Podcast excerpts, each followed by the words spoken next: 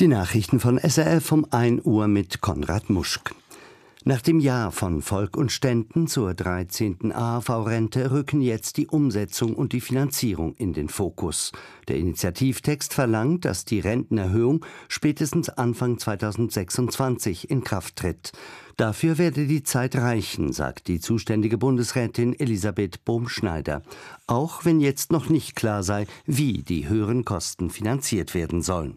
Das wird eine politische Diskussion sein im Bundesrat, aber auch im Parlament und mit den Spitzen äh, der Politikparteien und so weiter. Man muss diskutieren. Jetzt, das Volk hat klar gesagt, was äh, sie möchte, also was die, die Bevölkerung möchte. Und jetzt muss man politisch äh, unsere Verantwortlichkeit nehmen, um die richtige Antwort vorzubereiten.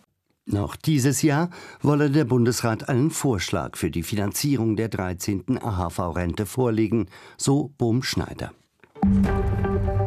Im Karibikstaat Haiti eskaliert die Bandengewalt weiter. So haben bewaffnete Gruppen das Nationalgefängnis in der Hauptstadt Port-au-Prince gestürmt, wie lokale Medien berichten. Die Nachrichtenagentur AFP berichtet von mindestens zehn Toten. Von den rund 3600 Häftlingen sei einem großen Teil die Flucht gelungen, berichten Augenzeugen gegenüber der BBC. In dem überfüllten Gefängnis waren offenbar neben mehreren Bandenführern auch Verdächtige im Zusammenhang mit der Ermordung von Präsident Jovenel Moïse vor drei Jahren inhaftiert. Im Zuge der Gewaltausbrüche wurden auch Telekom-Einrichtungen beschädigt. Das Land war am Sonntag zeitweise vom internationalen Telefonverkehr abgeschnitten. Um die Gewalt unter Kontrolle zu bringen, hat Premierminister Ariel Henry die Regierung von Kenia um die Entsendung von über 1000 Polizeibeamten nach Haiti gebeten. Verschiedene Staaten, die zum Ölkartell OPEC Plus gehören, wollen auch weiterhin freiwillig weniger Öl fördern. So hat etwa Saudi-Arabien angekündigt, die tiefere Ölproduktion bis Ende Juni fortzuführen, wie die staatliche Nachrichtenagentur berichtet. Auch andere Staaten kündigten eine Verlängerung an, etwa Russland und Irak. Die Staaten der Vereinigung OPEC Plus, der 23 ölexportierende Länder angehören, reagieren damit auf sinkende Preise. Diese sind wegen einer tieferen Nachfrage seit September rückläufig.